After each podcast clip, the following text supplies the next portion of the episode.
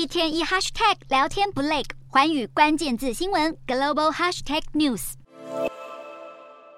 亚马逊雨林虽然被公认为地球之肺，在调节全球气候扮演重要角色，却也因为富有各式各样致命性的物种而被认为是人类禁区。光是谈到动物，就有好几十种可能危及人类性命，像是这个体型看起来很小的卷须寄生魇，会攻击人体所有带孔的位置，吸食血液，甚至啃食身体组织，因此也被称作巴西吸血鬼鱼。另外，在亚马逊河流当中，还有一个这几年才发现的新品种电鳗，最高可放出八百六十伏特的电压，威力大到可以马上电死一匹马。人类如果不幸遇到，马上就会被击毙。不止水里危机四伏，到了陆地上也有像是黑门凯厄这个亚马逊雨林最大的食肉动物，体型最大可达到五公尺以上。碰到它，人类几乎没有生存下来的机会。天上飞的则有巨型猛禽哈比鹰，它们拥有十公分长的爪子，可用来捕捉猎物。像是猴子、树懒等中小型哺乳类，而除了动物以外，有一种长相看起来就让人完全不敢靠近的植物，叫做沙河树。不仅整棵树有毒，树干上布满了刺，更特别的是，它的果实在成熟时会像炸弹一样爆开，